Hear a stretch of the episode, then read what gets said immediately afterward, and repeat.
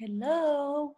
Today we're going to read a book about feelings and emotions, about how you're feeling, about the colors that feelings might have, for you to know and see your feeling and be able to grab it and think about it and say, oh, I feel this way.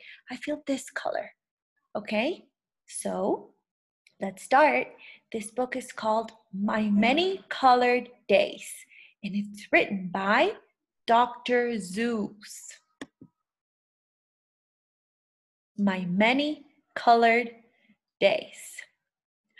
Some days are yellow, some are blue. On different days, I'm different too. You'd be surprised how many ways I change on different colored days. On bright red days, how good it feels to be a horse and kick my heels. On other days, I'm other things. On bright blue days, I flap my wings. Some days, of course, I feel sort of brown. Then I feel slow and low, low, down. Then comes a yellow day and whee! I'm bu- I'm busy, buzzing, busy little bee. Gray day. Everything is gray. I watch, but nothing moves today. Then, all of a sudden, I'm a circus seal. On my orange days, that's how I feel.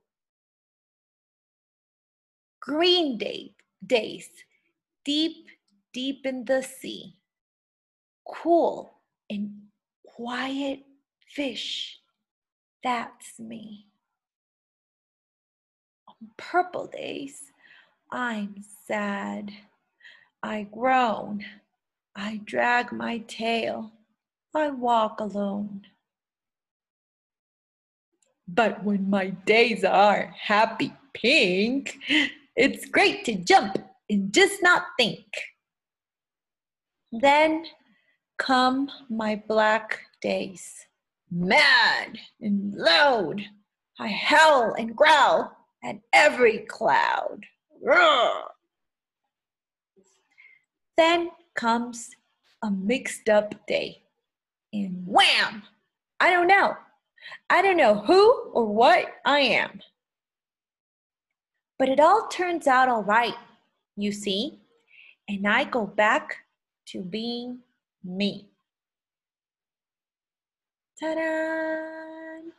Hope you enjoy this book and think about how your feelings look. What color are they?